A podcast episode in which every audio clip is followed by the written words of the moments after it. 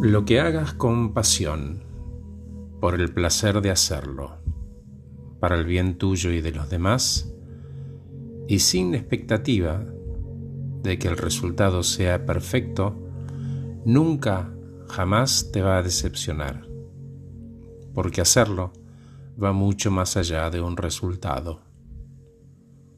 Imagínate un pescador, de esos que se sumergen hasta el pecho en arroyos y lagos correntosos a pescar truchas, a veces con frío, con lluvia, pero entregado al placer de ir arrojando la mosca con su caña a distancias increíbles, con un ritmo de un ballet sostenido, apoyando la mosca aquí y allá, con mucha sutileza y recogiendo el sedal de manera incansable, imitando precisamente una mosca que se posa suavemente en el agua. Ahí está la habilidad del pescador, en imitar alimento posado en el agua.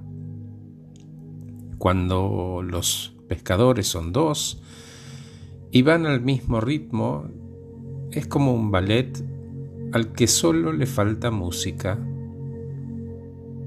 Y sumergidos ahí en el frío, en silencio, cada uno enfocado en lo que lo apasiona, abstraídos y concentrados en el próximo, el próximo pica. Usan el conocimiento y es probable que la intuición los lleve por el camino correcto y los ayude incluso a tomar mejores decisiones de dónde está el pique. Es solo probable, sin expectativa, pero con determinación y pasión. Cada tanto van moviendo el cuerpo, ¿no? Cambian la posición o para apoyarse mejor o porque están entumecidos, pero no duele, no molesta, no incomoda, es una elección de cómo quieren ellos vivir ese momento, o pensando en el dolor, en el frío, o en ese proceso mágico de hacer lo que les apasiona, donde no hay tiempo ni espacio.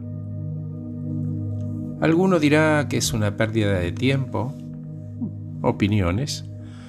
Otros, en cambio, encuentran lo bello en todo, ya sea porque disfrutan del silencio, tienen contacto con la naturaleza, porque son constantes y pacientes, y por ahí en una inhalación profunda aprenden a dar gracias por la oportunidad de tener salud para hacerlo buscan la felicidad haciendo más cosas que les aporten felicidad, dedicando tiempo y pasión en el camino de la serenidad.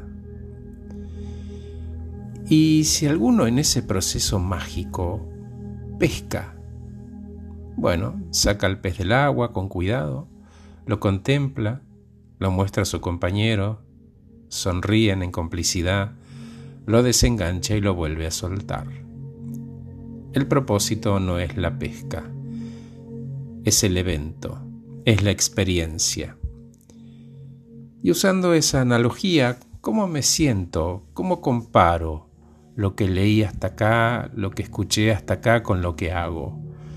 Si logro trasladarlo a mi día a día, que todos esos días, esos momentos del día sean precisamente vivir el momento del pescador en el que está entregado a la posibilidad de que un pez muerda. Y si no muerde, no importa, también se celebra. Se celebra el buen momento, se celebra la vida en ese momento mágico de que está haciendo lo que le gusta. Puede ser un trabajo, puede ser un deporte, puede ser una afición. Lo importante es que el espíritu que uno le pone las cosas que hace, es cierto, puede victimizarse, tirarse en los rincones, puede enojarse, pero también puede hacer otra cosa, elegir. ¿Quién quiere ese pescador ser frente a eso que no puede modificar?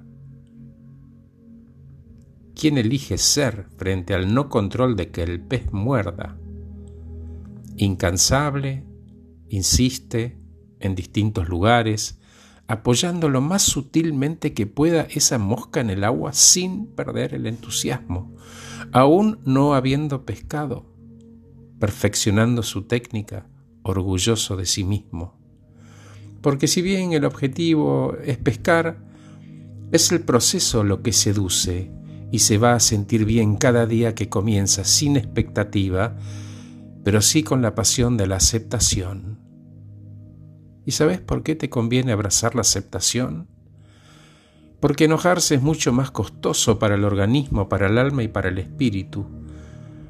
Cuando me enojo o me quejo, termino voluntariamente secuestrado emocionalmente en un lugar oscuro, donde no nace nada nuevo ni nada bueno.